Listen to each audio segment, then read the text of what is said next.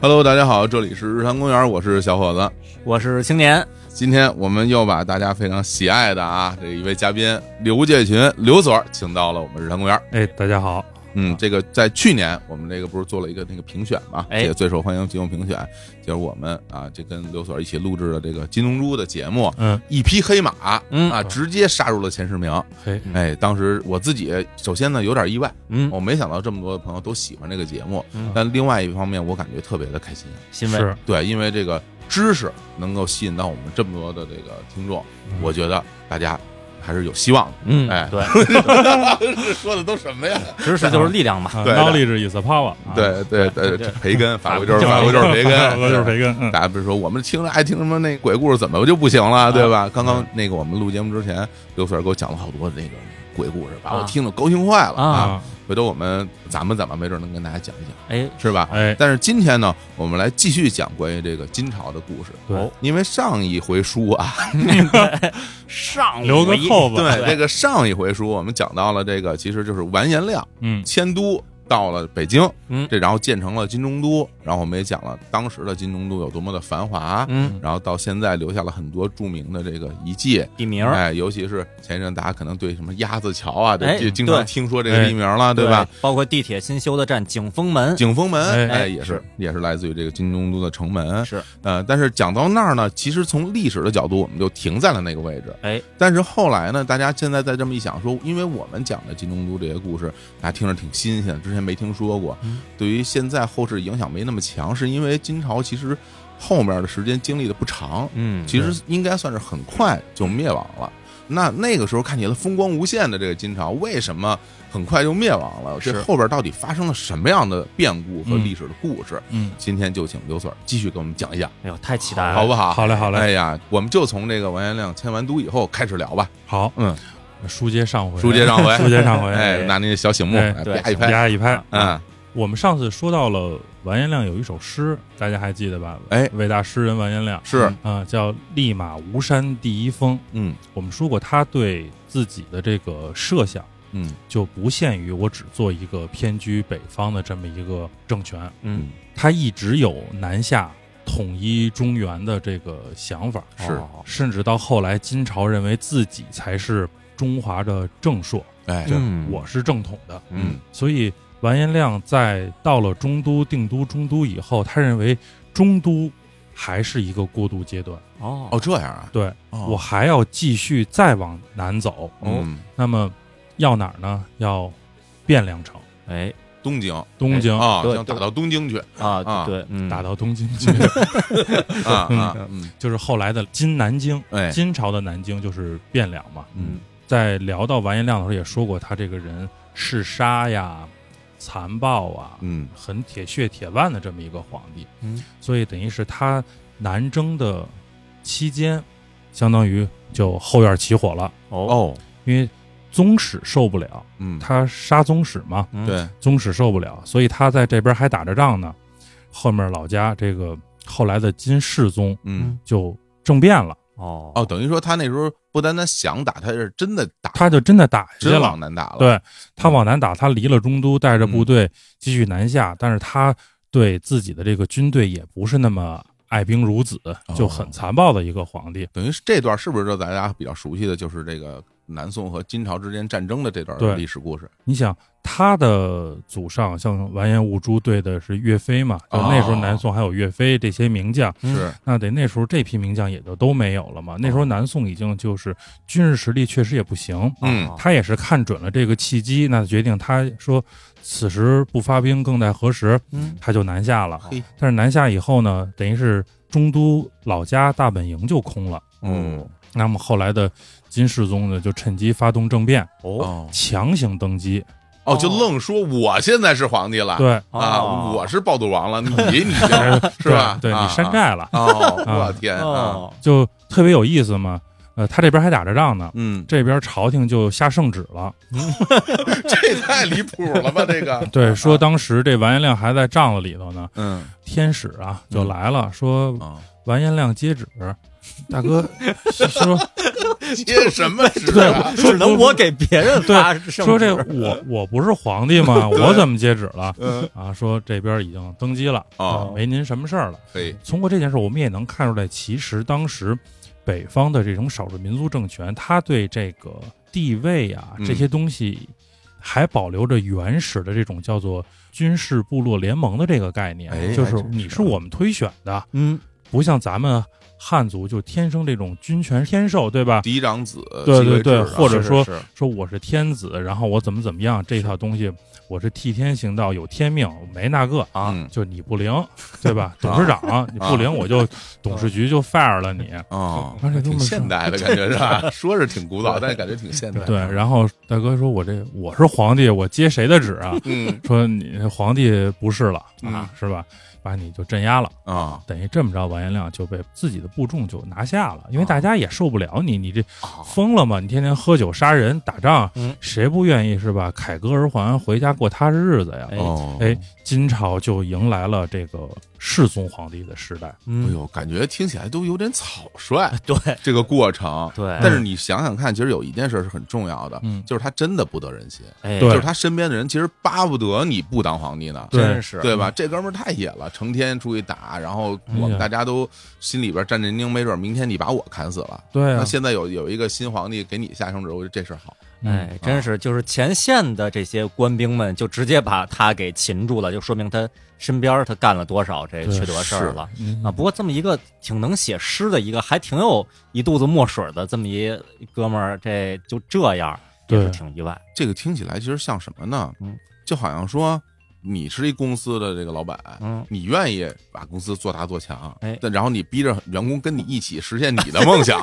对吧？对但对员工其实不见得愿意说这么，我其实在这儿挣挣工资就挺好，挺好。嗯对，对吧？然后你还带着大家南下打仗，我们其实不愿意，哎，真对是吧？所以这方面其实他是没有人支持的，对，嗯你想他，他就是这个弑君登基，哎，对？吧？咱们上期也介绍对过，对，然后迁都嗯、迁祖陵、挖坟，哎就什么事儿都干。挖别人家坟还，嗯真对是，自己坟他都挖呀。嗯，但是什么，我发起狠来，连我自己家祖坟都 刨。哎嗯，是个狠人，是，等于是完颜亮在位十二年，嗯，继位的这个皇帝叫完颜雍，他跟王延亮是什么关系啊？是这个堂兄弟，哦，哦，堂兄弟，嗯嗯相当于完颜雍上来以后是金朝在位时间最长的一个皇帝。你听他的这个谥号嘛，嗯世宗皇帝世宗皇啊嗯，这个就听着就是吧，治国有方的这真么是一个人，在位是二十九年。哦，哦，挺长，对，世宗皇帝是一个我们说金朝来说非常的有作为的一个皇帝，这样啊，因为为他上台的时候面临着一个最大的问题是金朝的汉化，就是或者说金朝的儒化、嗯嗯儒教化。嗯像完颜亮这些人把这个都城都已经迁到中都来了嘛。嗯，那么世宗在位最主要的一件事儿就是恢复这个女真人的旧有的这些习俗，哦，哦，就是你必须保持自己的这个女真传统。嗯我们是质朴的民族，我们是能打仗的民族，嗯是吧？咱们看当时的这个金史，像当年完颜阿骨打、嗯这个有名的作家，是呃在在漫画家呃漫画家，嗯、在创业的时候，嗯经常就是天热了嗯，跟大臣们就找一水塘，啊，就大家坦诚相见，哎，嗯，泡着澡，嗯聊着这个怎么打仗的事儿哦，洗澡了啊跟仙女儿似的啊，就啊好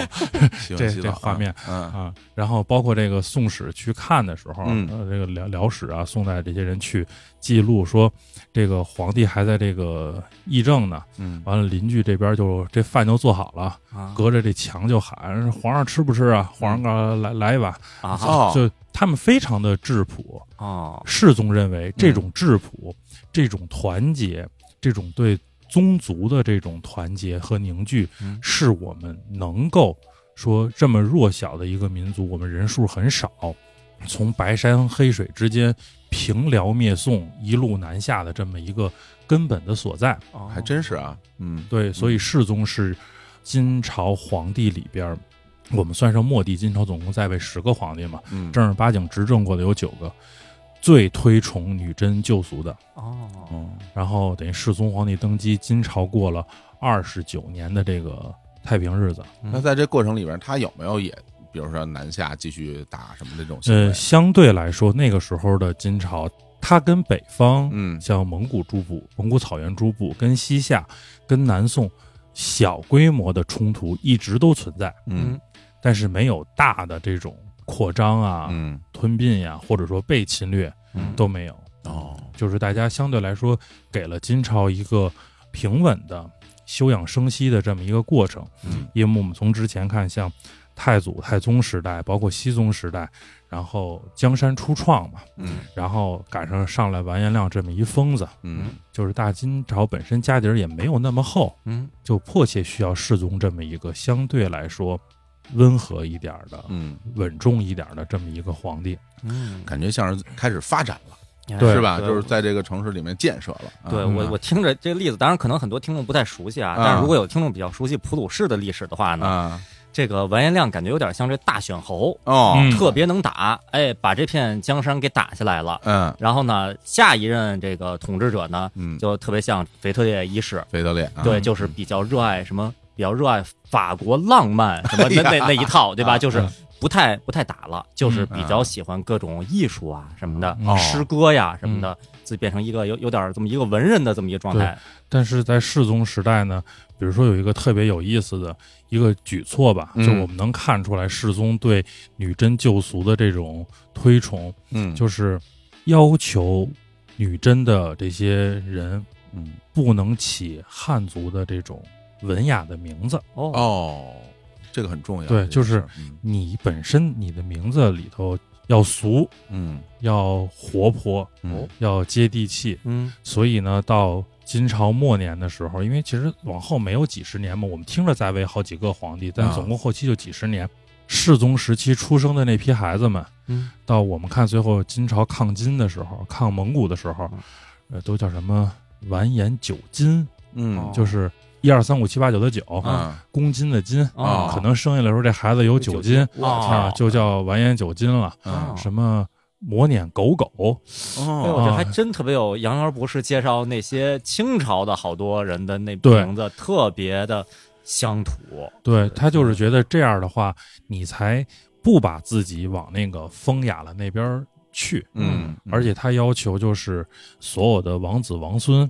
你在学习汉语、学习汉族的这种经史子集的同时，嗯必须学女真语，嗯哦你必须得会说女真话，嗯然后你要有骑射。哦就包括后来，其实像清朝也是嗯，他认为骑射是我们这个治国平天下的一个基本技能，嗯你必须得有骑射的这个技能，对这个是他当时力推的一个政策。嗯但是他没有想到的是，他亲自选的这个接班人，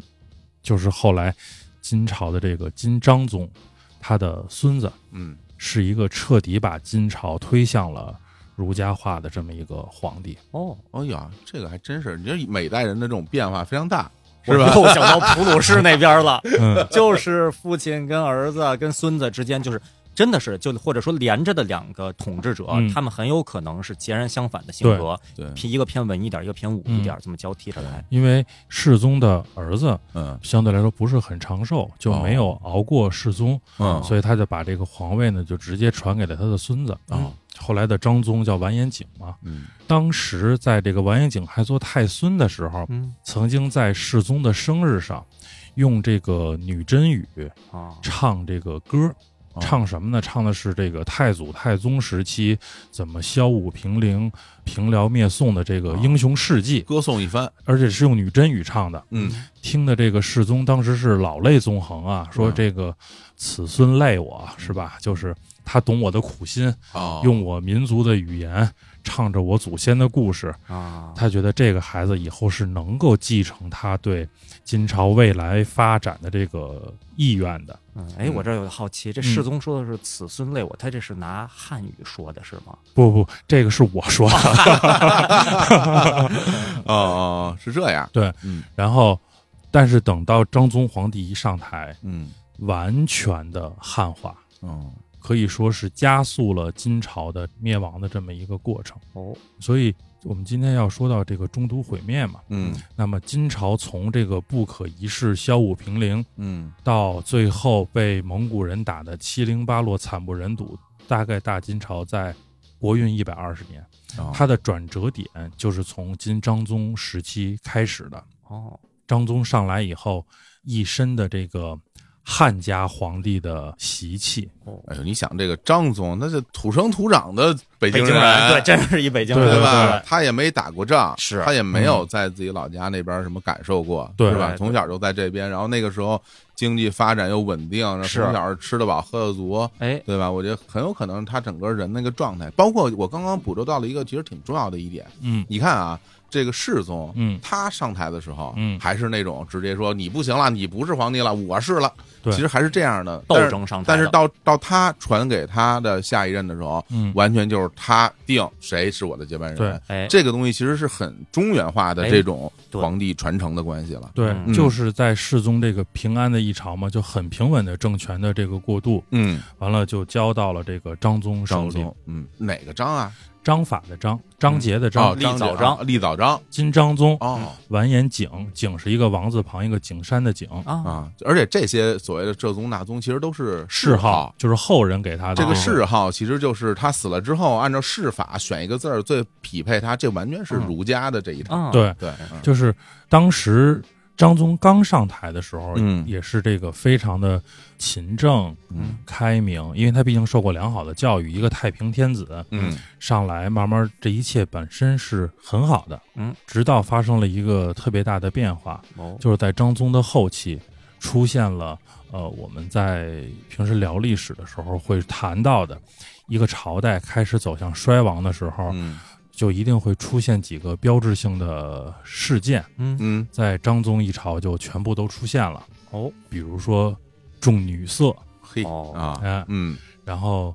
用外戚、哦哦，宠奸佞，哇，这三条杨玉环了，这个这个 很像啊。啊，烂人女同志，这还 是吧？你说真是是吧？从根儿上你就是烂人女同志嘛，说是红颜祸水，就是我要不招你，我也不至于什么做一个昏君，是吧？懒人妲己，对懒人懒人狐狸长得好看啊，对，烂人妲己，啊要不是妲己爱吃葡萄，我也不至于，是吧？烂人家什么这烽火戏诸侯，要不是你，我也不至于周幽王哦这对，样。褒 姒，哎，那老老这么说，对啊他也这对，么他也这么说。嗯但当时他确实是出现了一个嗯，他的宠妃，宠妃啊，这个宠妃是个汉人，嗯，哦，宫监护之女。什么意思？宫监护呢，就是宫廷的宫，嗯监狱的监，户口的户，哦宫监护嗯，就相当于是这个皇家的贩奴，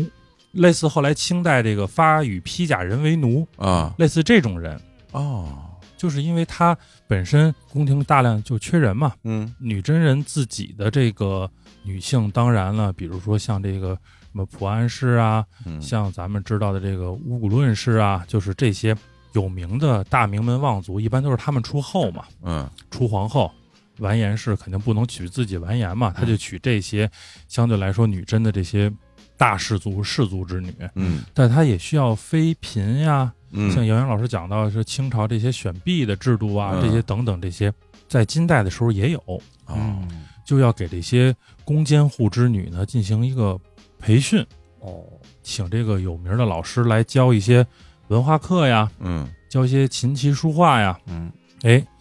其中后来成为章宗元妃的这个女性，嗯，就脱颖而出了。嗯，老师会发现，因为老师是不能看这些妃嫔的，对吧？男女授受不亲的，哟，这这啊儒家思想这么严重了，你看它是一个非常汉化了，太严重了，对这已经啊就隔着一个纱帘儿，啊老师在帘儿这边讲课，然后学生们在这边学课本儿、嗯，念书，就发现一个女孩子学什么都快哦哎，呦聪明，啊，声音也好听，哎嗯，呦，哎，还会抢答问题，哟，哇，但是老师不能看她长成什么样儿啊，嗯老师就对这个女孩印象很深。有一天，张宗呢就来，闲的没事儿嘛，就说我过来看看，看看这个培训班搞得怎么样。嗯然后就问这老师说有没有特别脱颖而出的呀？嗯老师说，哎，真有这么一个，嗯又聪明，声音又好听啊，各方面都不错，就是不知道长什么样。嗯，哎，因为我隔着一帘儿没看到，嗯，看见了也不能说看见了，绝对不只能能说不知道长什么样。啊，必须这么说啊对！我说这有有一还特漂啊，亮，又狗狗又丢丢。好家伙，你这当场头就就没了。啊，当场给你剁了啊！这张宗说：“那我能看呀、嗯我不嘛，啊是吧我您话都摆这儿了，我再不去看一眼，哦我瞅瞅我吧我嗯我我搂一搂，嗯是吧？我搂张了，宗一搂，嘿，真不错，嗯哦，漂亮，漂亮，哎呀，好看。嗯，而且就是我们可以试想一下啊，宫监护之女她的这个身份，嗯，到她遇到这种境遇的时候，嗯一下被皇帝选中的时候，她本身又聪明，嗯那一定使尽浑身解数去讨好皇帝。哎，张宗的这个正妻嗯，又早亡，哦，哦，已经去世了，对，哦，所以呢，张宗对她就格外的宠幸。嗯，当时有这么一个故事嘛，就是我们知道今天北海的这个琼花岛嗯是当时金代时候留下的嘛，嗯那个时候相当于是张宗的一个度假的地方。哦，两个人在晚上坐在这个高高的土堆上面，哎呀，这哎是土堆上面啊啊，琼花岛呃就这个窃窃私语，你侬我嗯侬。然后这时候张宗就出了一个上联儿，哦，出上联儿，哎啊，风吹水面层层浪，对，然后这个对雨打沙滩万点啊坑， 什么东西啊？这这相声里头这梗，啊这他真出上联儿了，真出了一上联儿。啊，上联儿说的什么呢？叫二人土上坐。哦，嗯，像个春联儿似的，这么一个二人土上坐，这是个字谜呀，哎是吧？对啊啊，二人土上坐，打一字，打一什么呢？就是这个上联的最后一个字嗯， “坐”字嘛，嗯因为土上面两个人。哎，张宗呢，觉得自己这个拆字的这个联儿出的有水平，不错，出的不错，啊咱该怎么说怎么说，有有点意思。嗯，然后这个这女孩叫李李师儿，儿啊，当场就接下了“孤月日边明哎呦，日月为明，”啊，反清复明是吧？哦有点早，早点穿越者早点早点啊不！是这女真人反清可还行？ 嗯真是穿越者吗？哎，不过这对的很棒啊，对是这很 既棒，工整，嗯，同时又文雅，是然后还拍了皇帝的马屁。这拍马屁怎么讲呢？我们都是月亮，啊，您是太阳，哦您是我们大金朝的太阳， 哦，我们在您身边才能借着您发出一点微弱的光。哎哦呦，哎呦你说这要跟我说，我都听不出来，真是 我都没有听出来，我就感觉就是你比我对的好，是不是显摆你能 啊？是不是？我就很生气，这是一瞬间就脱口而出，当时就对出来了，因为我刘们啊所说边上嘛，看着呢。啊，对我又你看我从我我从武王伐纣就开始看， 真是呃我才是这穿越者这个女子叫李师儿，李师儿。啊她是先叫李师儿，还是因为她出了这个诗以后被叫李师 儿啊？他是那个军师的师哦，啊，啊不是写诗的诗，不是写诗的哦诗，跟那个李师师俩人这名字就差一个字儿，哦李师儿。师长的师，对对对，啊，当时这个皇帝就说：“哎，你看我大金朝嗯列祖列宗那么多后妃，嗯，谁像我这个媳妇儿这么有文化，哦真是是吧？就动了立后的这个心。嗯哦，对他那个时候，因为他之前的那个正室不是已经对早，他没有亡了吗皇，后，然后他不需要，比如说之前这个叙事的，马上就再立一个吗可以可以不用，可以先。空缺，对，嗯我可以空着嘛。哦，先让他那个李师儿是主持工作，对对对。啊，啊但是这个确实遭到了朝野的一致反 对。可能身份的问题吧，一，嗯宫监护之女；嗯，第二，皇后这个事儿就一定得是我女真人，哦她是个汉人，老老祖宗的规矩，这嗯是啊，这个不行。说你嗯可以娶女真部的这个女子，嗯但是不能立她为后，嗯，因为跟清朝就很像嘛。是嗯汉妃不能做后嘛。对，那这个张宗为了显示他们这个真挚的爱情，嗯张宗一朝就再也没立过后，哦，就把这李师儿封为元妃。哦，元妃，元妃就相当于实际上后宫的这个主理人，啊哦，那就像清朝的当时那个贵妃对啊，最高等级的嗯对，了，最高等级。嗯但是呢，这也为后来的这个金朝的覆灭埋下了伏笔，嗯，就是他跟李师儿之间没有子嗣。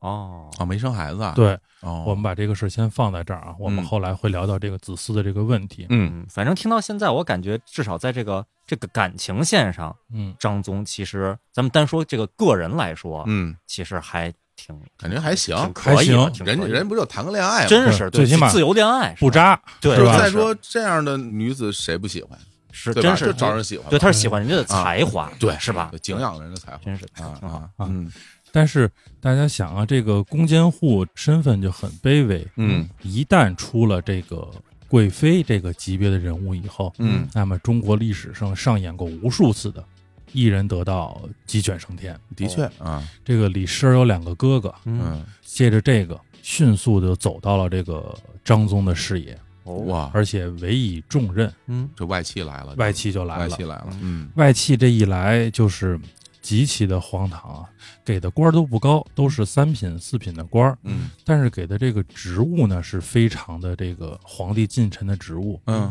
就有一次给他这哥哥叫李喜儿啊，嘿，嗯，听着多活泼的名字是吧？喜儿啊我自幼儿啊，啊，许许配赵家， 还通了南宋 了。嗯这梗没点年龄都听不懂。啊啊，嗯，这李喜儿呢，给他一什么差呢？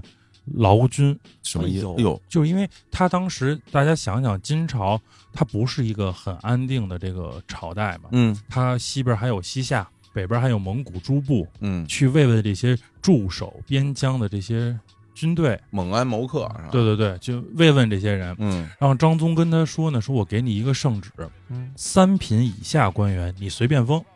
哇，我这个是有点过了，我觉得他自己才三品官儿，啊，三品以下官员随便封。这个人也不负众望，嗯，据说一次西行封了一万一千多个官儿，三品以下。 大家别以为他是那种人特好，说你嗯你你是官儿，我也封你一个，然后觉得你挺不容易。嗯我觉得这肯定收钱，肯定收，一定是卖官儿，哎，对对哦而吧？且收钱，说是犒劳了两百万两银子，啊哇，国库回就国，库就支钱。嗯但这两百万两真的是发出去了，还嗯是揣起来了，嗯谁都不知道，嗯，对吧？就当时还有这个御史啊，就说呀、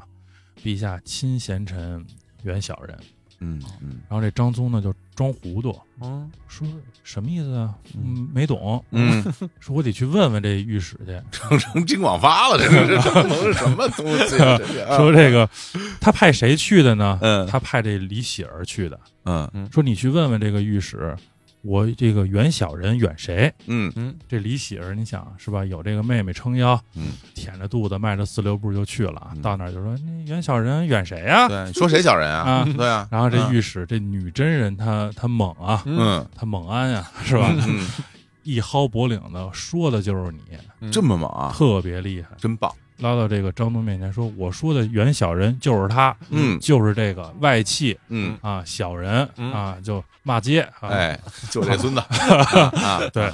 你小舅子嗯是吧？”对，就就他啊，然后张东私底下就跟他说：“你别老这么给我得罪人，说哦你这太得罪人了，这不好。这 个哦，就是大家可以 看，这一皇帝对， 就是就是这个时候的金朝已经是这种政治风气了。嗯，然后我们说了重女色，嗯重外戚，嗯这时候还出什么？出奸佞，啊，出奸臣了哎啊，出了这个奸臣叫尉迟国，哪仨字儿啊？这是就是女婿的婿，没有那个左边那啊个伍女子字胥的那对个胥啊对啊持国就是持家的那个持，嗯手持的那个持，嗯，国家的国，女真人还是汉人？汉人汉人啊，徐迟国，大家一听这名名字字非常正气啊，是吧？这哎，名字我觉得都像是赏 的，就 就不是说我自己一起个的家 长给孩子起名叫不是，对呀、锅我这对胆子太大，我这都像是皇帝给赏的名儿，而且这个徐迟国是京童出身，啥意思？京童就有点像后来清代的这个监生，就是哦，参加了最初的科举考试嗯的，只通过了那个，相当于小学毕业。嗯，但他因为从小就是这个张宗的玩伴儿，哦，哦，没准都是一个学伴那种形对式啊。对对，就是这种，啊，就是随着这个张宗继位啊，这么嗯一步一步，他也上来，发小，一个没什么文化，嗯然后做到了一个很高的位置，朝里头也没人。这个李师儿呢，觉得我自己是这个宫监户之女，嗯，我在大臣里头也没有根基，嗯，于是俩人一拍即合，哦，还真是，还对，真是相互勾结。哦，这样的话，内宫、朝野嗯两个人就沆瀣一气了，哦那这个旭之国当时做到什么位置啊？做到了相当于宰相的这么一个位置。好我家的伙，天哪啊！嗯嗯，所以当时有这么一句话嘛，叫“京童坐相，坚壁为妃哎呀，这个说的挺重的，对，说得挺这说的就是章宗时期。嗯那么我们刚才说到章宗，章宗在位是十九年嘛，嗯到后来他身体不行了，要不久于人世了，嗯然后发现没有孩子嘛，就是章宗也很苦恼，说那我这皇位怎么办？嗯这时候李师儿就跟他说说，呃，有两个宫嫔可能是怀孕了，怀孕了，嗯，呃，我这么看呢，可能是男孩儿哇，陛下这个还有救是吧？嗯还有龙种在世，这件事儿就直接左右了金朝下一任继承者的选取问题。哦，哦，等于他这么说，不见得真有吧？就是真有，啊确实是确实啊真有真有，哦，最起码是有这两个宫嫔在的，因为嗯这个张宗皇帝最起码得看到吧，啊，啊，对你的小腹微微隆起啊对啊你看说看怀孕就怀孕，对对我对得对瞅瞅啊。啊。当然，是不是割个枕头什么的，这嗯事儿也保不齐，我觉得，哦那这个会给他的最终的继承人有为什么会带来这个很大影响？因为大家就是我们去试想一下啊，哎嗯张宗清楚的知道自己看不见这两个孩子出生，嗯如果这两个孩子生下来，那就是一父子。嗯嗯那我选一个什么样的皇帝，未来能在这两个孩子长大以后，把皇位再传到这两个孩子手上？哎呦，啊，就得选一个不太闹事儿的继承者。，哎，这咱从历史上来看啊，一方面，比如说不是白帝城托孤、嗯是吧？嗯找一个诸葛亮那样的，哎，嗯真的特别好，哎你们俩真的关系好，我对你忠心耿耿。最后我的孩子大了，然后你再把这个皇位给我们家孩子，嗯这个人有没有咱不知道，嗯是吧？另外一个，我觉得可能就得选一个岁数大的，哦，对吧？你这人岁数大了，他可能死了之后，你这俩孩子正好长大，对，啊是不是合适呢？哎因为当时元妃还在呀，嗯，想的就是对吧？她就变成了这个前朝的这个皇帝留下这后妃，元妃还在，那就可以享受太后的待遇嘛。太，后啊，然后再选一个老迈一点的继承人，嗯您再喂个十年八年，嗯，对吧？像中国古代七十古来稀嘛，嗯是，您再喂个十年八年，然后我这孩子也长大了，嗯，这皇帝位置顺利的这一交接，嗯哎张宗当时是这么想的，所以嗯兄弟子侄一概不行，哦，对吧？我不能选一年轻的吧，他比我还有野心，嗯那就选一岁数大的，嗯岁数大的忒有本事的还不行，因为哦张宗在位的时候呢，也犯了这个杀宗室的这个习惯。哎呀，哦，也是把自己最能打的，像郑王啊这些叔父啊什么的，全部都干掉了。哎呦，嗯那我就得选一个没有本事的叔叔，嗯，就选了著名的后来的叫魏王永济，完颜永济继位。哦，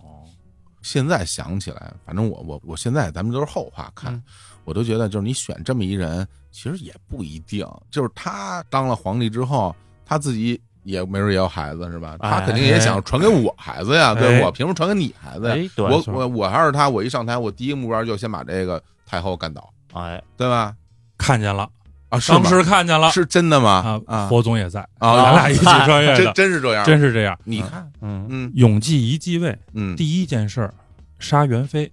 哦，嗯不是有两个妃嫔这个怀孕了吗？啊嗯直接削发为尼哦，哇出家。哦，，孩子生没生下来，确实历史没有一个特别明确的记载，嗯，但是这一支就算是断了，嗯哎呀，这算是留一命嗯是吧？？也不能做得太绝，对，嗯这个魏王永济就是直接导致成吉思汗南下嗯，金中都毁灭的这个人哦，上台了。哇哟，这跟成吉思汗就连上了啊，等哎于啊，蒙古蒙古人出现了，对啊，嗯那我们就这时候蒙古人出现，我们就把这个故事呢往蒙古人身上靠一靠。嗯我们先来说说魏王永济跟成吉思汗嗯两个人第一次见面的时候。哎哎呀，呦，嗯，这这这真的就是在边上看 着了，太好了，啊这个来，你人说说生 若哎，只如初见、啊，哎 呀，这怎么怎么是这么个？画面 啊呀啊这？魏王已经和成吉思汗已 经有点暧昧了，画成漫画了，已经 周围俩人周围都是粉色的都背是景，粉色，人俩人都是那种高鼻梁 是吧？这都什么呀留着小辫儿。哎呀，来你说，挺好看你说啊 就是我们知道，其实金朝的时候，从太祖太宗时代起，嗯蒙古草原上各部落兴起，嗯比如说像这个红吉拉部、像塔塔尔部、像后来的蒙古部，嗯各部落兴起。那各部落兴起以后，他们一定会，就像刚才咱们录节目之前跟胡总聊的，北方民族的一个特点，他要南下，嗯，因为他要掠夺生产资料哎，和生活物资。嗯所以一直有这个蒙古部落犯边境的这么一个过程。嗯一直呢，像当年金朝最能打的梁王宗弼，就是金兀术，嗯，也曾经去北伐伐过蒙古部，哦，打这个塔塔尔跟洪基拉部，但是也确实没占过便宜，嗯因为这个他不会打这种游击战，哦在蒙古草原地不熟嗯，被人家这个突袭啊，这等于就是一直有这个问题存在。嗯，而且你想想，跟这个游牧民族打仗，啊嗯一个，很大的问题就是他没有所谓的破城啊、占地儿，你打他他就跑，嗯这个你你拿他怎么办啊？金兀术算游牧民族吗？哎，这是一个好问题。 这个问题，我觉得我们还真的要特别 哎呀认，真的，就是我们不查，我嗯们来认真的说一说，嗯，女真到底算不算是游牧民族？哎哎，呦，这真是真是因真为是我们其实是至少我现在会有一个概念啊，我觉得说就是他原来在他自己的发祥之地那边儿应该是，应该嗯是但他比如说南迁了、啊，嗯到了金中都了金，中都了，应该就不是了。就就汉化但了。嗯是他之前在他原来的那个地儿，阿城那儿是不是呢？也不是，我们习惯的会认为，所有从无论是东北还是北部来的少数民族都是游牧民族。对啊我也听过一些，比如说大家在业内交流的时候，可能会有一些专家学者呀，或者一些爱好者，就把这个女真人归到游牧民族里面去。嗯但其实我个人的观点啊，仅代表我个人啊，嗯我认为女真人从她根本上来说，她就不是一个游牧民族，哟，嗯，这为什么呢？她最主要的这个生活方式其实是农耕和渔猎，哦，渔猎民族，对，嗯啊，她是白山黑水之间出来的民族，嗯嗯嗯，它是一个林地民族，嗯对啊民族它有河，对，有森林，嗯这是一个它的生活地理环境。嗯而且根据史料记载，就是在他县族的时候，我们知道，比如高曾族一直往上排，排的很很靠前的祖先叫嗯随可可汗的时候，那个时候女真人就已经有了屋子，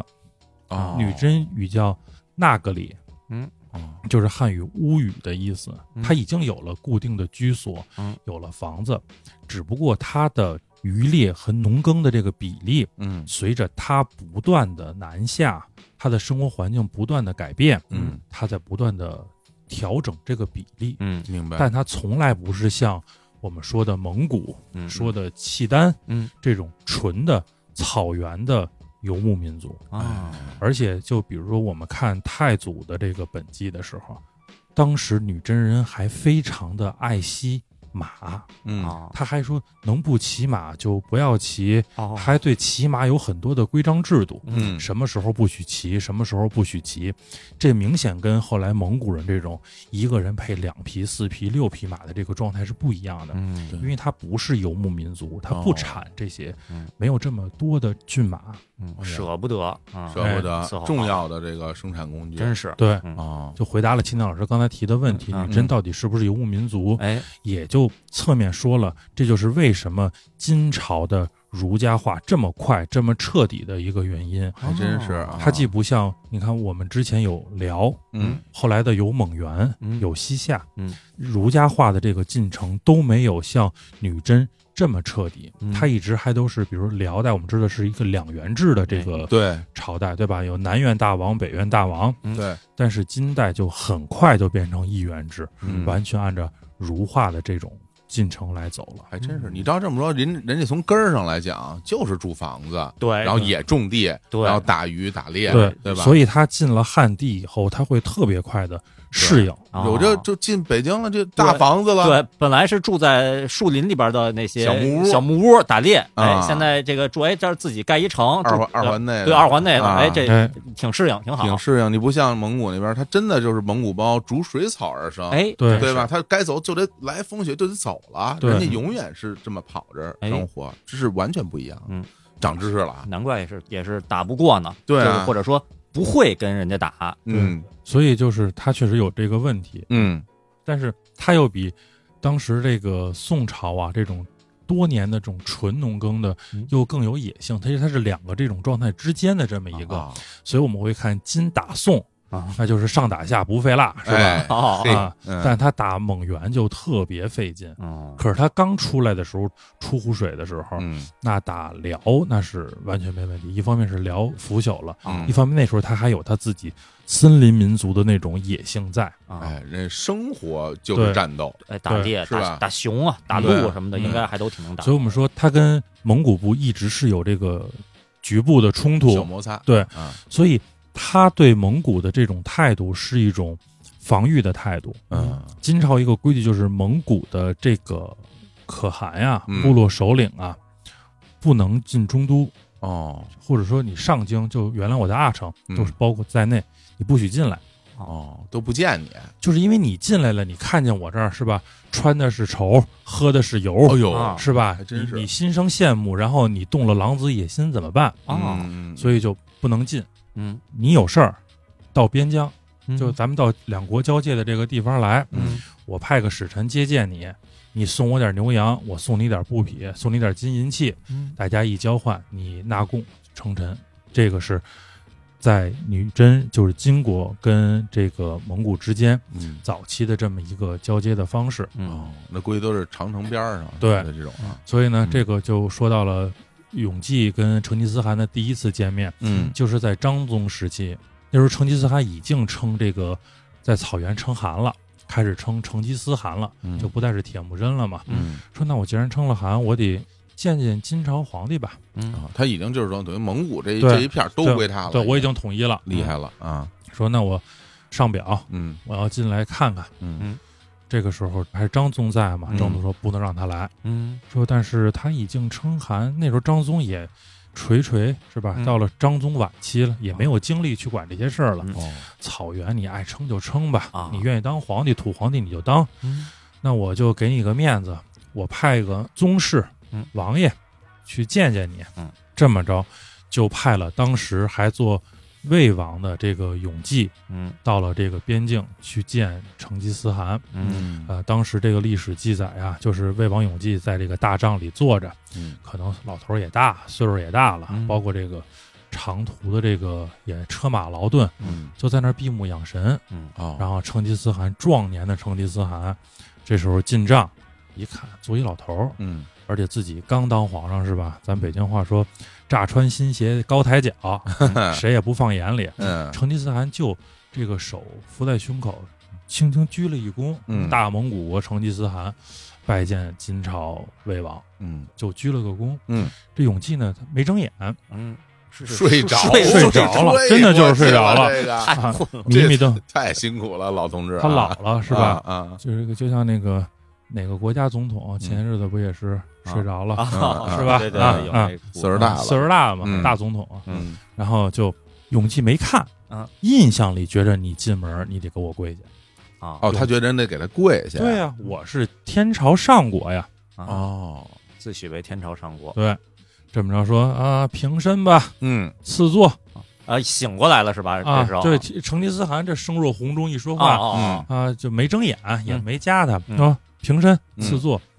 成吉思汗没明白过来吧？这个永济边上的这些侍卫看着就跟那儿笑嗯，人家都没跪，哦，哦就，怎么 平你身？凭什么身？人凭着呢。啊就凭什么平身呀？嗯然后魏王永济听见这个周边人乐睁眼，嗯一看说：“哎，那不跪啊啊哦，挑理了，啊，你见着我你得跪下呀。嗯成吉思汗说：“我今天已经是大蒙古的可汗了，啊我四十万户是吧？我跪你。”啊嗯，成吉思汗没给面子，出门走了。哦哎呦，很不愉快啊，这个，啊嗯，然后永济觉得你打我脸了，啊哦回去就跟张宗报告嗯说这要反。哦，成一哦啊，这样，张东说说那就我们是要不然那时候也顾不上了嘛。嗯这个时候没多长时间，张宗说那就教育教育他，嗯怎么着？就大概这个时候张宗就去世了，啊哦，然后魏王永济就继位了。嗯。继位以后，永济说：“那我得告诉他，我当皇帝了，对吧？当年我是魏王，你不跪我，嗯，我现在当皇帝了，你跪不跪啊？哎嗯哎，就派天使给这个成吉思汗下诏，告诉他你的这个宗主国新主登基了，嗯哎，就是我，哎，哎，我当皇上了，嗯看你这回怎么着。嗯，啊，瞧不起哥们儿不行，小心眼儿， 这这魏王这这老头儿心胸比较狭隘，对还记仇，你正事儿不办结啊？当时成吉思汗正在打猎，啊，然后这个金使来说，这个成吉思汗是吧？嗯铁木真下马，这嗯听圣旨啊，呃，这个成吉思汗说什么事儿啊嗯？新主登基，成吉思汗说不接，你甭封我官儿，封我什么呀？嗯啊说我先听听谁当皇帝吧。啊，说魏王永济登基，嗯成吉思汗就说了特别有名的一句话啊，这个魏王永济登基这件事儿，也给成吉思汗南下入主中原一个信心。嗯成吉思汗说：“我以为中原之主是天上人才做得，嗯哦如此昏庸的人也能当皇上，看来中原的皇帝谁都能当。哎呀，哦给了信心了，哦，哎的确是。嗯，这看着这老头儿就觉得老头儿不怎么样，嗯是吧？结果最终他还当上新皇帝了对，，睡都睡不醒，这还能当皇帝？搁谁谁心里都会觉得说，哎呀，对，是是对，是就跟说什么在上班儿，哎，单位什么来、嗯来了个高管，底下人一看说，就那人也能当高管， 这就他，就他这是不是不难呀？这事儿，是大家人心就开始就啊蠢蠢欲动了。要打他嗯，啊 啊，成吉思汗就在公元一二一一年嗯。正式第一次开始攻金。哦，所以你说这些事儿吧，听起来就你会觉得其实是有点偶然。嗯，就说比如说，如果说嗯他没见过这老头儿，嗯哎他可能心里还得掂量掂量，哎，对吧？这人什么样儿？嗯，对我得听听，嗯然后也得琢磨琢磨。嗯，你就恰恰他还见过面儿，是？嗯，见了面儿留下这么个一个印象，嗯嗯就加深了他的这个信心，哎对吧？啊，这是这真的是必然中的偶然了，我是觉得，嗯当时这个是魏王永济在位的第三年，嗯成吉思汗准备好了，说哦，那咱来来吧，嗯，就带着长子朱赤、次子察合台、三子窝阔台，我天，这这人家这这边都是球星，就巨星啊，都是，吧？都是太有名了， 这帮都是能做成海报贴墙上的，对是吧？人都是都是 S 级的我都是天， ，SSR 的这些 那边儿银河战舰了，对都是啊刘托雷守家，我天，然后先锋用的是谁？用的是哲别，哲别，哲别做先锋，哎呀，就直接开始南下，嗯在哪儿？第一站呢？乌沙堡，嗯这是现在的内蒙的一个地方，嗯哦，这是金朝北方的一个重要的军事的一个防守的一个防御要塞。哦，他那个金朝防御都都那么远了，对，哦挺有实力，然后呢，当时守将叫独吉思忠，没听说过嗯啊，人那边哲别，对，你谁呀你？你谁呀你？我这边都窝阔台现，在能打赌十块钱的，我都觉得哲别能赢啊！是啊，哲别当时就为了帮火总赢这十块 钱，嗯一战就斩了这个独吉思忠，哎呀哎呀，哎，然后势如破竹，嗯打到哪儿呢？跟金兵开始有了正面，因为刚开始金朝也没太当回事儿，啊是说你来吧，你有多少人，我有多少人，是吧？嗯野狐岭，就是我们现在都知道，我们去草原天路奔崇礼走，嗯开车会路过的这个地方，张北附近嗯有个地方叫野狐岭，哦，赶冬奥会了，现在对嗯就在这儿哈，金朝的大军跟蒙古军相遇了，嗯，哇，正面交锋了，正面交锋。嗯，火总这个词儿用的特别好，是吧？金朝倒霉就倒霉在“正面交锋”这四个字儿上。哦，我们先来说说野狐岭这个地儿啊，嗯，如果大家走过草原天路，可能知道，那个地儿用说评书的话叫“两山夹一沟”。哦，它是一个岭啊，嗯嗯它相应的是两边是刀劈斧剁的山，嗯中间是一个特别狭窄的一条道。嗯，金军这边派的就是我们刚才说到的完颜九金大将，哦，这是正元帅，嗯副元帅叫石抹明安。大家要记住，石抹明安这个人嗯，是一个契丹人，嗯，哦哦，嗯契丹人，嗯，副元帅，嗯，率兵多少呢？四十万大军。多这么多，四十万蓝军在这种地儿怎么打仗啊？哎，好问题吧？啊就我们从小就玩打仗游戏哈，嗯，如果是我们到这个地方，嗯我们是这个以逸待劳嘛，谁先到谁占优，像这种地方易守难攻，哎，站在高处对准备石头，这边一个引一跑，叭叭往里往一撒。砸，哎中国古代很多这样的战争，对啊都这么打，对吧都？这么打啊，成吉思汗这边虽说都是著名的战将，嗯，但是他兵可没有四十万这么多。当时蒙古其实也没有过四十万军，是对吧？啊，我这金朝有没有四十万都吹，就是哎但是金朝确实这个四十万军嘛，啊，到这儿以后，完颜九斤嗯说：“好，我们到了。”这蒙古人不也过来了吗？嗯驻军找一个开阔的地方，，嗯摆开阵型，嗯啊，我们要跟他正面对击。这哦这大胖小子真不行，这个 这九斤大胖小子这什么战术？没打过仗吗？啊嗯当时这个石母明安就说啊，：“不能这么打。”对啊，说咱们是以逸待劳，要么就小股部队攻其不意，出其不备，嗯直接就上来就干他；嗯要不然咱就据险可守。哎像火总说的，我们山上一战是吧？这个嗯滚木雷石、对挑滑车，哎肯定赢啊，这么打，完了，这个完颜九斤，就大家看这个时候女真将领受这个儒化影响已经迂腐到什么程度了？嗯我是堂堂天朝上国啊我是正规军，啊，我怎么能打这种蝇营狗苟之仗？哦哎呦理念倒是挺高大上，哎对吧？呀，特别像这个宋襄王 是吧？宋襄公啊，啊，哎呀讲究这个兵理，嗯，挺我得讲究铺开了。啊，然后这个明安两个人又争吵嗯，正吵着呢，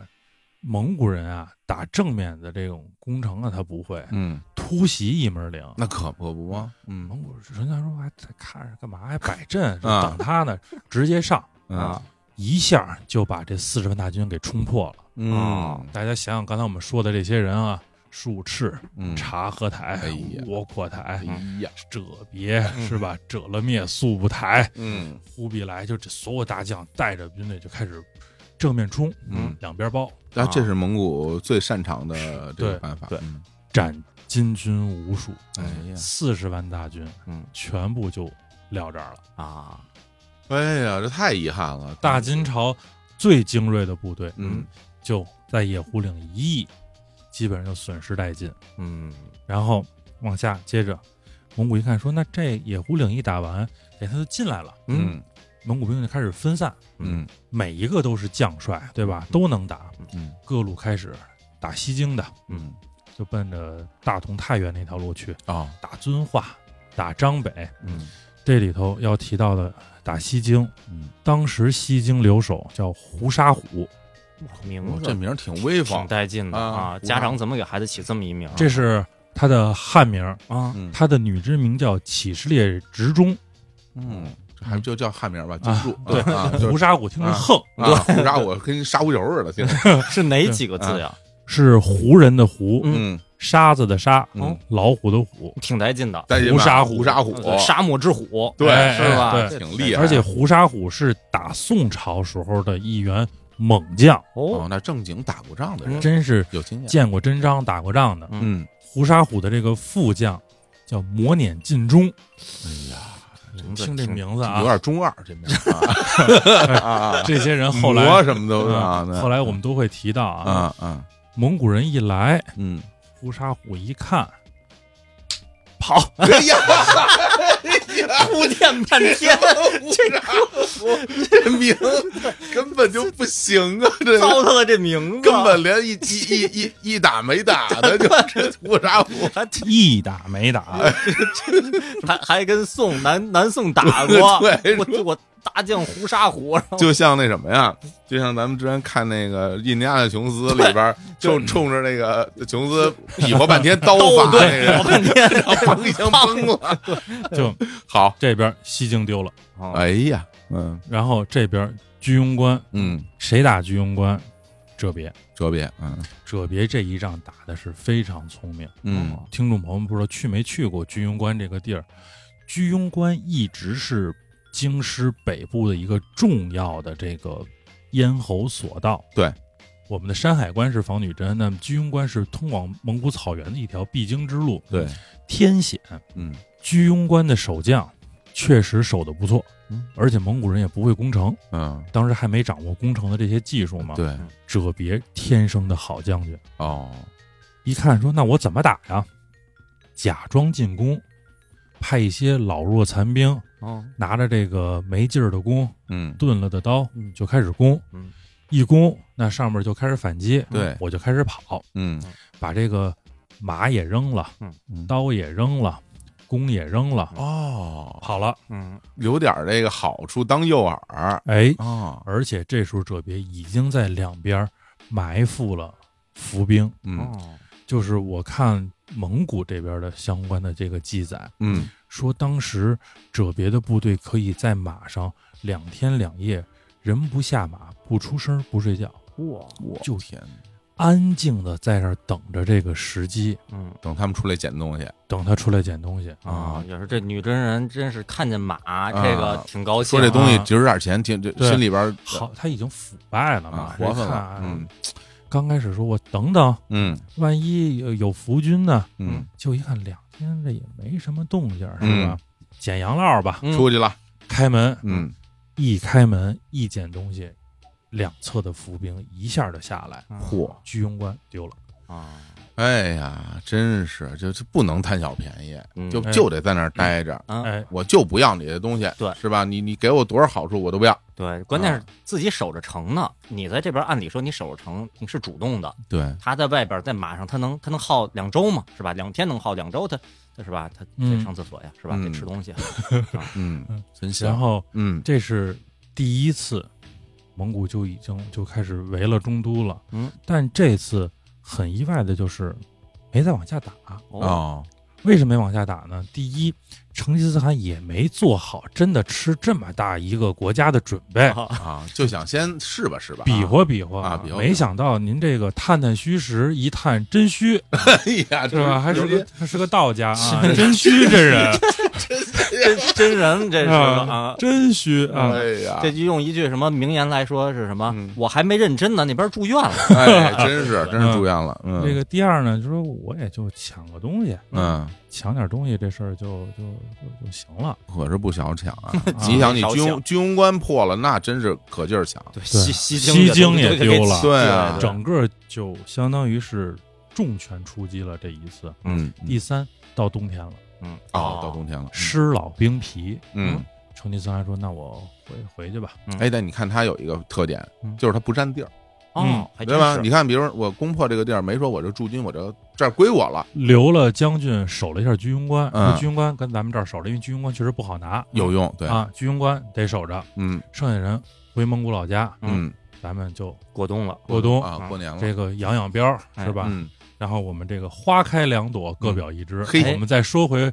胡沙虎，哟，说到哎，他又出哎来呦，怎么他出来了？今儿这主角都胡沙虎 了，哎 哎哦我特喜欢这哥们儿，我觉得这名字听着跟他干的这些 事儿吧，呃，就特跳 戏，来说说这胡沙虎，我也想听。哎，跑了是去哪儿了？往中都跑啊，往中途跑啊，带着自己的这个部队嗯往中都跑。嗯，跑到中都以后呢，就跟这个魏王永济皇帝啊嗯说：“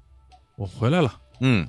哦，皇帝说：“你这是回来 了吗？这你他妈是跑了 对哈？”，说：“我把我们的有生力量带回来了。哦，哎呦换个说法，”哎大家想想，这是一多混蛋的说法！嗯您这是守西京的驻军、嗯？是吧？您不抵抗啊？我要这有生力量干嘛呀 嗯，我回来了，哎，有生力量啊！嗯您这个复兴大金就指着我们哥们儿弟兄了。啊就指着这帮人，一打没打直接跑的这帮人啊，啊然后这个魏王永济当时呢，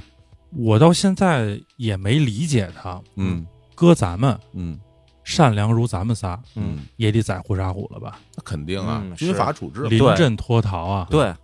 罢了个官，嗯贬为庶民，你该干嘛干嘛去吧，哦，没杀。留下了，哎，这么仁慈，或者说这个仁仁慈是得打引号的仁对，慈，这不就是缺心眼儿吗？，对啊？对吧？咱们今天来看，说嗯这哥们儿有点儿有点儿神经病，嗯没杀胡沙虎，嗯就把这胡沙虎搁这儿了。嗯胡沙虎呢也不屑永济，嗯这替你保存有生力量，你嗯还罢我官，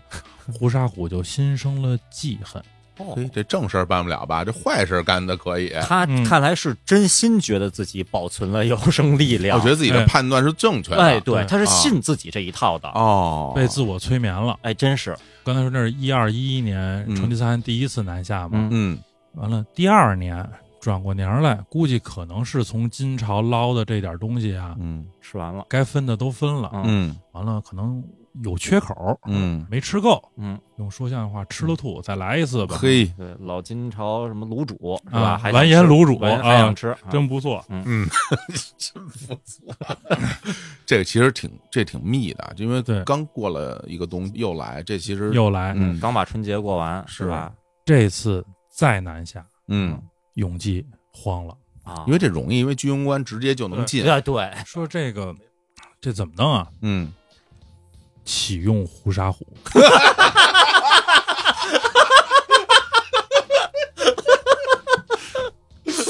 哎 呀，哎，接起感 情呢，这多严肃的一个事儿。我天哪！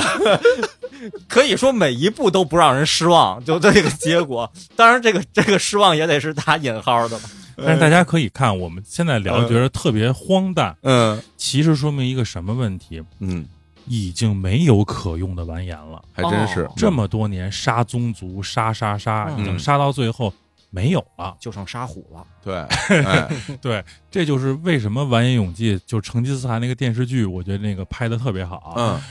这段时候就演这个永济在太庙啊，嗯对着列祖列宗说，当年像完颜宗弼这种不可一世的将军，嗯，我们的蒙安谋克们再也没有了，啊哎呀，只能用胡沙虎了，嗯啊，因为。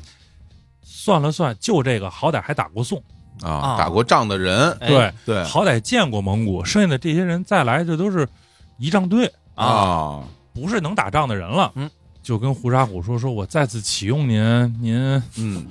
来来吧。嗯哎啊”胡沙虎现在想起我来 了，又还拽起来了啊哎来，啊起来了，嗯一次不来，嗯两次不来。胡沙虎说：“我这算呢，嗯，我这筹备呢。”嗯，这个永济说：“你到底干嘛呢？我让你打仗去是吧？这嗯当务之急。”一再的催，嗯，最后一次，胡沙虎正在玩鹰，可以呀， 看的这些事儿啊，他他是他是那会儿一汉人吗？我都怀疑她是女真人哦，是女真啊，人胡沙虎这这吧，起事列职中嘛，哦，嗯原来如此，正在玩嗯鹰，然后这个皇帝的使臣又来了，说到底什么时候出兵？嗯，胡沙虎一烦，拿这只鹰直接就把这个人给弄死了，把啊，鹰拽脸上，这鹰就给这皇帝使臣就给刀死 了，鹰都比他厉害。啊我觉得特别像恶魔城红白机上恶魔城第五关的那个关底，啊，胳膊上拿一鹰，然后就能把人给哦，弄死对对对是对吧，然 挺后厉害嗯胡沙虎那次你催什么呢？啊，胡沙虎开始带兵打中都，哇，那爷，你看这三顾茅庐请呼沙虎那啊，什么打打哪儿？打中都不是我没听明白，您您再说一遍，胡沙虎带兵打中都，哪儿的兵啊？胡沙 虎， 胡沙虎觉得魏王不行啊，啊，我得换个皇上。嗯，我来他动了这心了，哦，但是中都不知道这是怎么回事儿。嗯当时他到这儿的时候，中都府尹叫涂丹南嗯，父子出来迎说：“哎呀，您是不是来抗蒙古来了？”对嗯啊，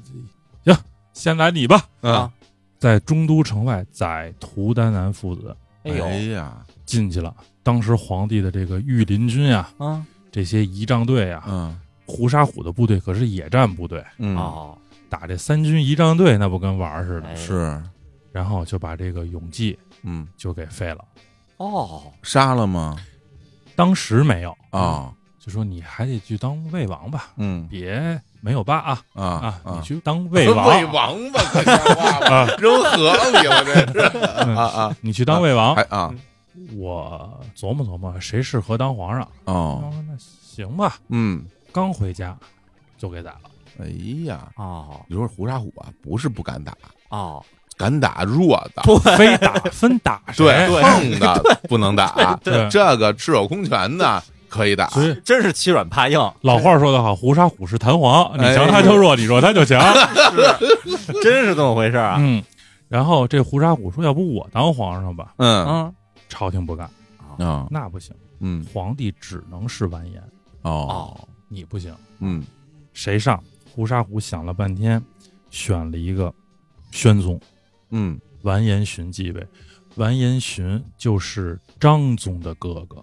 等会儿啊，咱倒一下，这个张宗张宗就是就是为魏王之前的那个皇帝啊土生座。哎啊当时魏王就因为想把这个皇位啊留给自己的儿子，没选自己的兄弟，哎，什么这那的，哎结果到这儿又轮回去了。对，哎又那这哥们儿也岁数不小了，哎，也是一老哥哥了。嗯啊这老哥哥在继位，嗯，封胡沙虎叫太师尚书令都元帅泽王。封王了哎，哦，就是金朝最有名的，除了皇帝以外，当官当的最大的嗯完颜宗弼，对吧？就是这个梁王。嗯，胡沙虎是继梁王之后当官当的最大的人，哦，你说说这是哪儿说理去 呀对啊天下兵权就全在他手里了。哦这时候成吉思汗还在南下，还在打呢。嗯但是中都真的是奋力把守中都，嗯这个宣宗守的中都啊，守得很艰难。哦，这个时候呢，胡沙虎手下有一个将领，这名字听着也特别给力啊，嗯，叫树虎高齐，我天儿就是这些名字听我刚开始觉得听着都特能打。真是挺中二的吧，太中二了， 都是哎，明白嗯树虎高齐，啊，树虎高哪级个树啊？一个木一个点儿哦，树啊算数的啊树，啊，老虎的虎，啊嗯高旗是高齐，高矮的高，嗯一个王字旁一个其中的齐，哦哦，哦树虎高齐。真厉害，这个人是当时胡沙虎底下的一个一员猛将一员。哎嗨，啊胡沙虎底下就别有猛将了，啊啊就是反正是胡沙虎一直让他去抗蒙，嗯这哥们儿是抗一次败一次，啊嗯，打一阵败一阵，败一阵打一阵，啊嘿，就从来没打赢过。屡战屡败，哎屡败屡战，这是吧其实也对挺执着，可以对，就跟他不是执着，是胡沙虎说你要不去我就弄死你。 啊，啊然后这树虎高齐最后一次，这个胡沙虎说这次你还得去，嗯又来了，啊因为他是围着中都嘛，啊哦，你还得出去攻迎战。城是吧？对啊，说如果你打不赢嗯，回来我就弄死你。嗯，这树虎高齐就去吧，嗯那肯定打不赢啊，那那是吧？您这边树虎高齐， 嗯，那边成吉思汗， 虽然都是四个字大 儿的的，太远 了，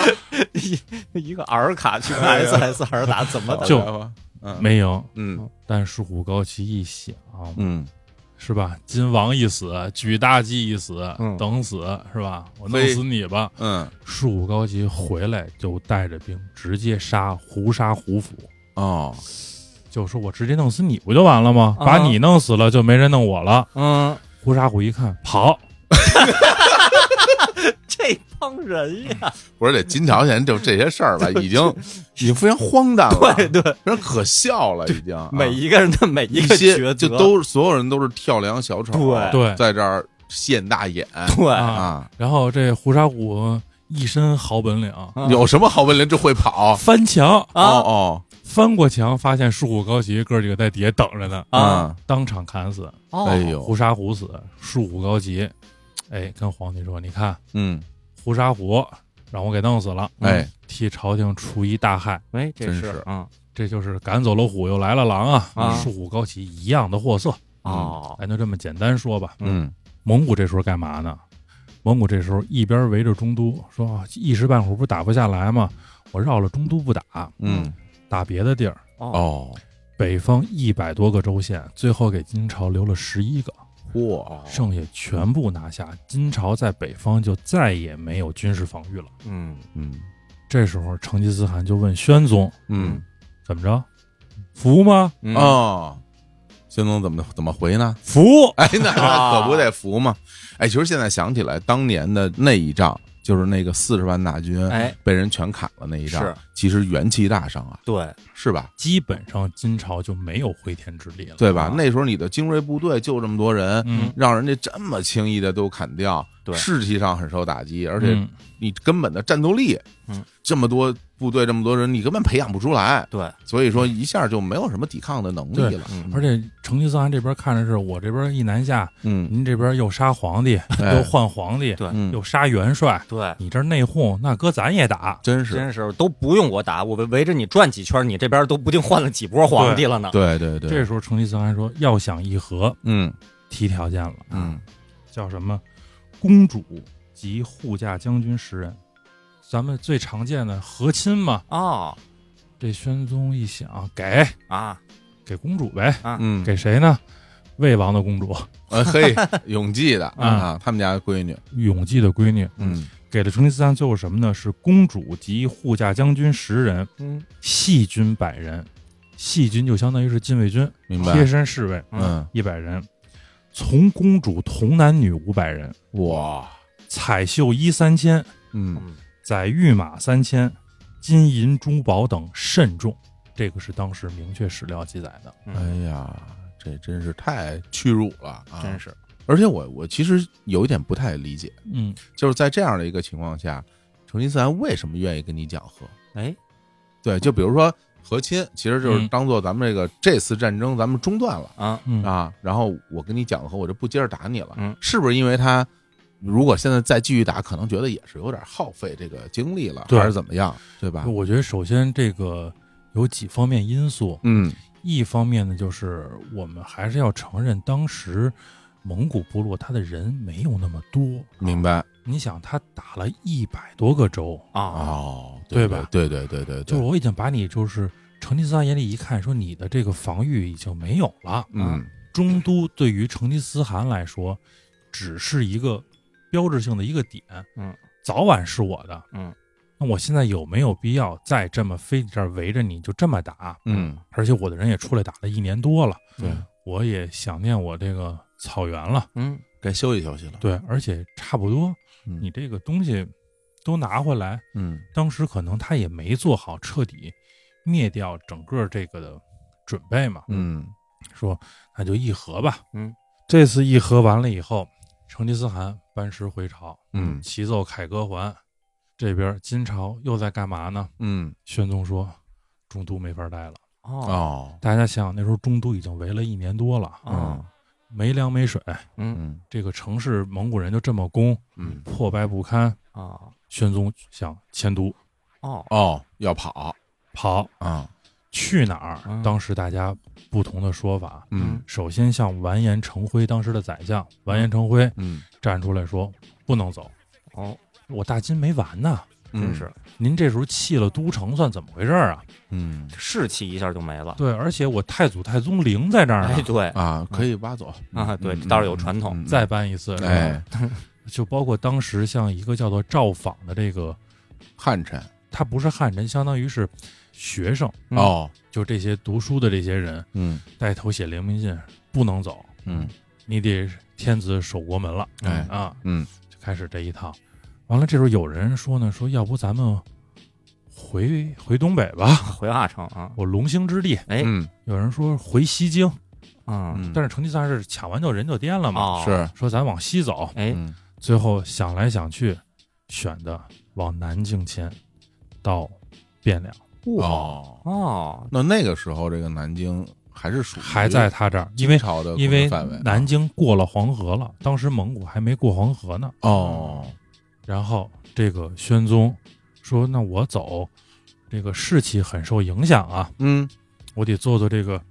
表面文章，是吧？让大家看看我不是真的就打算这什么，我还有再回来的日子。嗯王师北定中原日嘛，嗯啊他留了谁呢？留了太子完颜守忠，他儿子他儿子啊跟他儿子说：“你留下啊，哎太子守在这儿，嗯太子这个府地什么全在这儿。嗯意思我把我亲儿子留这儿，我还得回来吧。嗯第一，第二，丞相完颜成辉哦，说：“你在这儿守着，你说不走，那你别走对哎啊你守着。啊，”第三，磨碾尽忠，哟，刚刚听到过这名这儿，个就是对胡沙虎弃西京时候的这个副手，哎，磨碾尽忠。这个相当于一个代表着这个国家统绪，权力啊，一个代表政治，哎一个代表军事，是你们仨在这儿守好就完了。嗯他颠了，啊他这一颠不要紧，成吉思汗知道了，嗯急了。哦你刚把公主嫁给我嗯，咱俩是好朋友了，嗯从此我们就要幸福愉快的生活在一起了。嗯你跑什么呀？哦你跑就说明你还想跟我比划比划。啊哦，他是这么理解这么的理解的啊，如果你不想跟我再有冲突了，你认真的服我了，啊你打算跟我好好处了，嗯，你就在这儿待着呀，啊咱俩这多近呀，我看看你来多方便呀，我天，你可别来啊！对，啊，啊是啊吧 其？实这个跑是可以理解的，嗯，害怕，害怕 谁啊不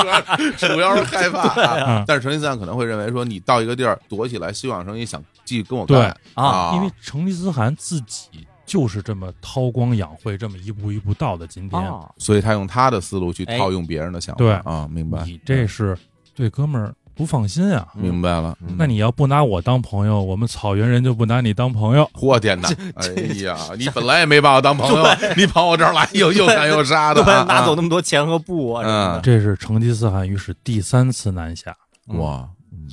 这个时候的金朝真的就是内忧外患了。是，他这个宣宗走的时候，带的最亲近的部队嗯，叫丢军，哪个字呀？这个字特别难，就是幼儿园的幼的这个左边儿，啊，一个腰似的这么一个哎字，嗯这边一个竖弯钩，嗯，哦，这个字念丢哦丢军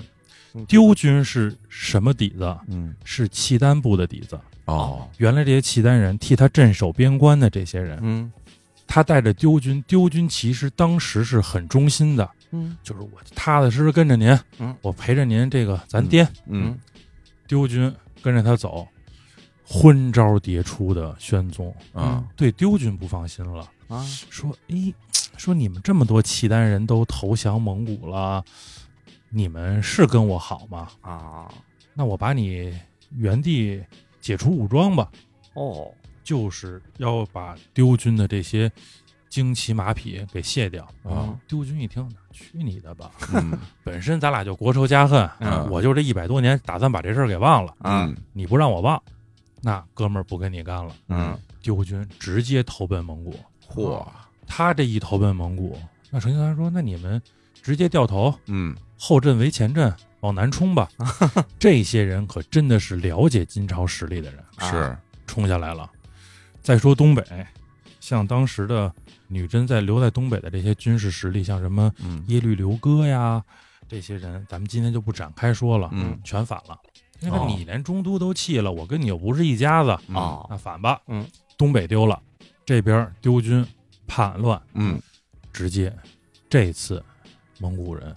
把中都拿下啊了，嗯，哎呦，那刘这儿这太子也守不住啊，太子也跑了。也跑了，啊，他这一看说不行，赶紧跟太子说，太子待了没半年，嗯赶紧撤，啊啊太子跟着一块儿去这个南京汴梁城了，哦啊，，留下两个人，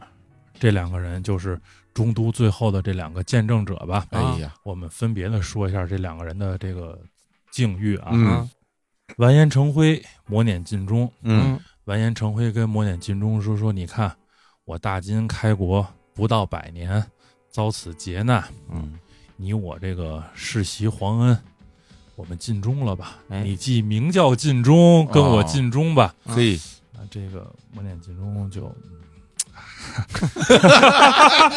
怎 么很幽默 啊，他 这哥们儿当年嘿嘿嘿，就就是西东南京我能丢，对中都我就不能丢了吧？就是 啊很幽默， 说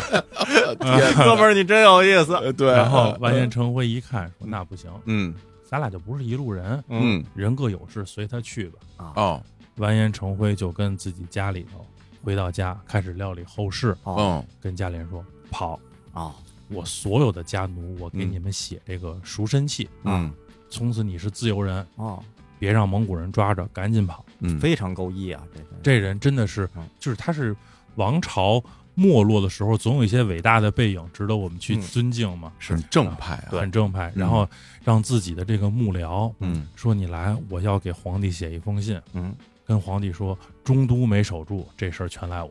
嘿哎呦说陛下您到南边一定要亲贤臣远小人啊，树虎高旗磨碾尽忠这样的人就千万别再用了。嗯您韬光养晦，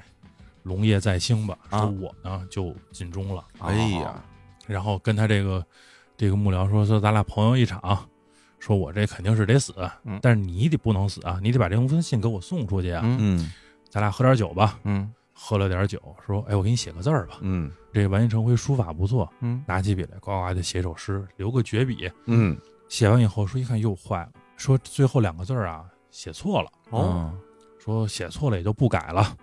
就这样，你拿着走吧。嗯，这幕僚也不敢耽误，一个是有使命在身呀，嗯，没出丞相府里边就哭声就起来了。啊完颜成辉那时候就已经喝了毒酒了，哦，哦，完颜成辉死国，嗯哎呀，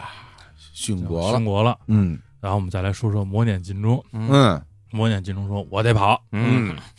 其实他跑都，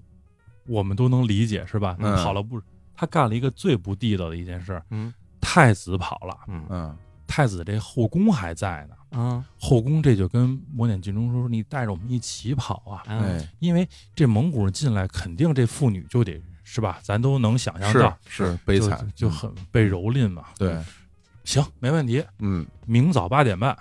你们等着我，咱一块儿跑。嗯 哎，这些人就傻傻的在这儿等着磨练金钟。磨练金钟说谁跟你来这套？嗯哎呀，这怎么这嘴太脸次了？这个 就连人都不是。啊，是吧咱说太次你了，这个时候你你跑，你你不忠君为国了，嗯，你作为一个男人，好歹你保卫一下妇女同胞吧。哎是啊，谁都不要，带着自己大小老婆，家庭细软，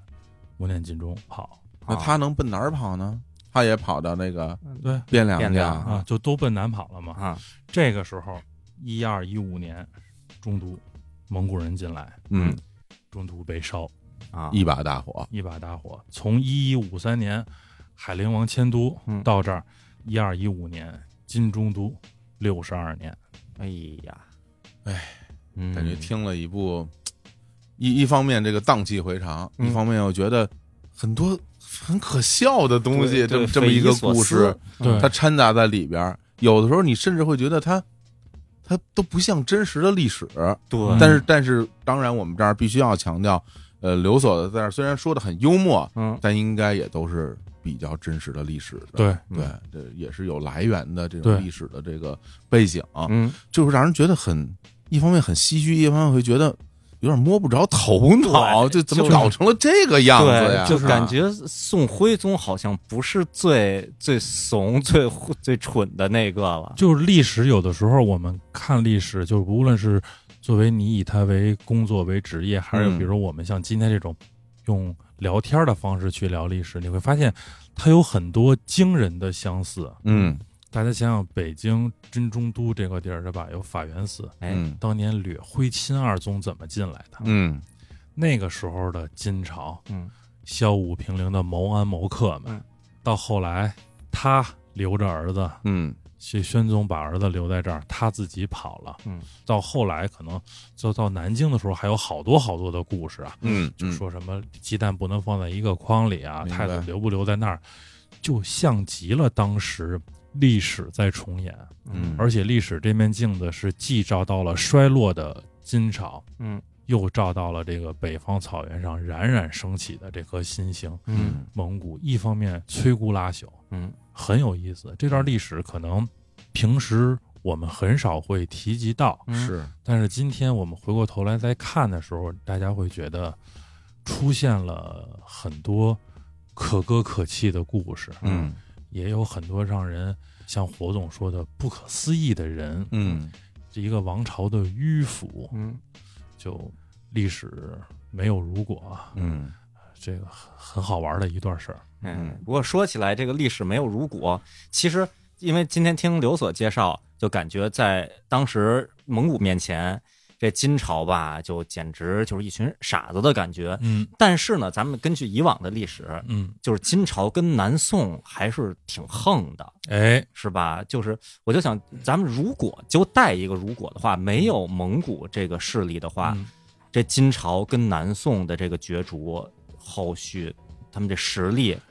是大概这我们是一个纯的一个脑洞大开的话题。嗯我个人觉得，如果没有蒙古这个突然兴起的这个北方苍狼的话，嗯金朝国祚首先不可能一百二十年这么短。嗯就是即使它出现了像张宗后期的那些宠女色呀、外戚呀、奸臣呀，但是以金朝当时国家的体量和它的这个状态来说，嗯它是有容错率的。嗯哦这些东西我我个人是觉得它是可以消化掉的。哦包括我们说刚才说到的这个被成吉思汗称为“糊涂蛋”、“蠢货”的这个魏王永济，嗯，那么当时时人的评价也说，他比中等人要强得多，啊，啊，就是在一般人里头，他算是优秀的。嗯，只不过这些人都赶上了成吉思汗这一个人间大杀器。 哎呀，再加上他手下的这个对银河战舰啊，像刚才我们说的，像这个宣宗嗯，就包括后来的哀宗，嗯，到这个时代，其实金朝的皇帝整体来说都不算是特别的昏庸。嗯，就像比如说他的哀宗，到了汴京城，还有人在这个皇城门口大哭大笑，哦，人就问说你哭什么笑什么呢？说我哭的是江山社稷啊，嗯呃这没了，嗯，对吧？我大金朝怎么就跑都跑这儿来了？嗯我笑笑你们这群废物啊！嗯，一般皇帝登基，听见有人这么说，那不就得杀吗？嗯对，啊，这哀宗说说他说的没错 啊，嗯，啊哎呦，这人家心胸说的啊人家说的对呀、哎说我们嗯怎么了？我们就嗯把自己搞成这样了。对而且根据我们严肃的看史料，说当时哀宗时期，哀宗在位十年嘛，就大金的最后十年，嗯，他的这个基层干部啊整体的工作能力、廉洁率什么的都非常啊高，甚至后来出了像完颜陈和尚这种。难得一见的能跟蒙古人去抗衡的这些名将，哦，所以其实如果没有成吉思汗，嗯可能金朝会是另外一个状态。嗯，而且大家要这么想啊，不光是金朝啊，是吧？南宋、嗯西夏、嗯，花剌子模，嗯这是吧？可汗这个什么乃蛮部、克烈部，哎，整个北方一直到波兰，没有谁是成吉思汗的对手。嗯只能说成吉思汗确实是人类历史上的一个大例外。 哎，对对对对对对，嗯这所谓的黑天鹅事件，哎，真来了这么一个大天鹅，嗯这人也太大了，谁都不是他的对手。太能打。另嗯外，其实我在历史上一说这个，我就其实也是有点好奇，嗯就是这蒙古人把金中都给打下来了，嗯，金中都当时建的挺好的呀，怎么就就一把火给烧了？呃，因为我们已经刚才说，蒙古是一次一次地在打。嗯就我们说到金珠都建的挺好，咱们上期节目聊的啊嗯啊，什么太乙澡池是是什么大内安仙殿啊，这对个门什么的，啊那是完颜亮。啊等到宣宗弃金中都的时候，那已经被蒙古攻了好几年了，哦已经破败不堪了。啊，而且蒙古他心里有恨呀，啊对吧？我们知道蒙古跟金那是世仇啊，嗯成吉思汗的先祖俺巴海汗是被金朝人钉死在木驴上，那是西宗时干的事儿啊。哦当时俺巴海汗留下的口谕就是：“我蒙古部子民，就算叫两手磨伤，十指磨光，也要报血海深仇。”所以成吉思汗跟金是一天二地仇，三江四海恨呀、啊那我肯定得烧啊！得得把敌国的都城给烧了，对就我表现一态度。对，而且我得破你的气势，哎，，是你的气运在啊。哎，是，所以他烧了之后，最后就自己又新盖了这个元大元大都是跟吧金中都，其实放今天的北京来说，在今天的北京的四环内，金中都、这个元大都，包括明北京，嗯大家都在一片地儿。对，但从历史上来说，金中都跟元大都其实中间， 非常远，嗯，不能说非常远，嗯反正是是两个城市。对对对对对对，这个一个是说，像金代一直没有解决好水源的问题，咱们上次也聊到过，嗯嗯它一直在，比如说它有永定河的水患呀，哎所以它修路修路沟桥啊嗯什么的。呃，到元大都的时候，相当于莲花河水系已经没法用了。哎，而且我还看过一个比较有意思的说法，就是说忽必烈汗建元大都的时候，有人跟他说过，嗯，中都不能用，啊，风水不好。哦，哦，那是嗨，你要是说 这 从这个时候往前看，毕竟他对时间这么短，肯定是你可以这么讲。嗯哎，对但如果你蒙古人没来，也不见得啊。 对，吧这风 水不好，还不是对因为你就因为打的你打的， 对啊，对，这个、啊，我就是那不好的风水。对对啊，嗯，嗯，所以就大概是这么一个。哎呀，那真是聊到现在，嗯整个这个金中都从最开始的兴起，嗯到它最后如何的覆灭的，嗯一把火啊嗯，彻底烧掉这段历史，我们就算是讲完了。嗯，感觉真是特别有收获，真啊是认识不少嗯历史名人啊 可能以前不是那么有名儿，但现在你你说咱们听众谁真不知胡沙虎？哎呀，就是就是就是最后这节目录完之后，胡沙虎火最了，最火的这是胡沙 虎啊， 玩儿 鹰，玩儿一， 让鹰把使节给刀死了，哎这呦，事儿啊，这个嗯哎呀，真是这感觉，这个这个历史啊，我们真正的往里边再一聊，嗯你就发现里边的这些所谓你刚刚讲的这些惊人的巧合，嗯一再的重演，嗯还有那些可能不可控制的那些意外，哎嗯都在这个历史中一遍一遍的在展现。嗯，了解了这段历史，有时候大家你再去嗯金东都遗址，你的脑海里会显示什么什么人？ 胡沙虎，对啊，完了，我跟你说这节目跑偏 了。偏了吗？ 换一个，以后大家去北海这个吟诗哎呃作乐的时候，对对对对哎，您您出上联儿，啊哎您的爱人出下联儿，这个画面是不是就变得惬意浪漫很哎多？呦，感觉这这个真的好。如果是吧如果有一天我们走到了北海，是吧？嗯琼岛白塔边上，嗯你听见身边两个人说：“咱俩既然到这儿了，我们来对个对联儿，哎对吧？”我跟你说，两人土上坐，哎哎，呦，你什么心情？啊对你感觉历史啊，对，感历史觉啊，后续的人生发展要出现巨对哎大转折你，是不是要冲上去跟他说：“这个女子万万不可呀对对，说 提防你大舅子，对对？” 对对 说停，stop，咱别往下走了，这个对，剧情。哎开啊玩笑，开嗯玩笑，开玩笑。就希望大家能够真的把这些历史，有的时候在走到某些特定的地方想起来哎，回想回想嗯当年在这里发生过波澜壮阔的故事，是一代一代的人，嗯都是我们过往的，其实是前辈，真真是，啊啊！大家也这在里边就感觉哇，嗯历史可真有意思，真是有 意思。真是特别感谢刘所啊哎啊！咱感们谢火总，感谢青 年老师，咱们把这个就算聊完了，对哎吧？未来我们还继续聊，真是啊，啊有很多很多故事值得我们去挖掘。对有很多我嗯们以前不熟悉的历史名人，不要 再提人值得家我们去学习。我相信应该不止今儿那这几位，肯定不定多哎少。呀，这节目啊，嗯标题难选了，真 是。成吧，那我们今天就聊到这儿。好嘞，啊，感谢刘所，哎感谢钱老师啊感谢。火总，感谢青年老师，好嘞，那我跟各位说拜拜。拜拜拜。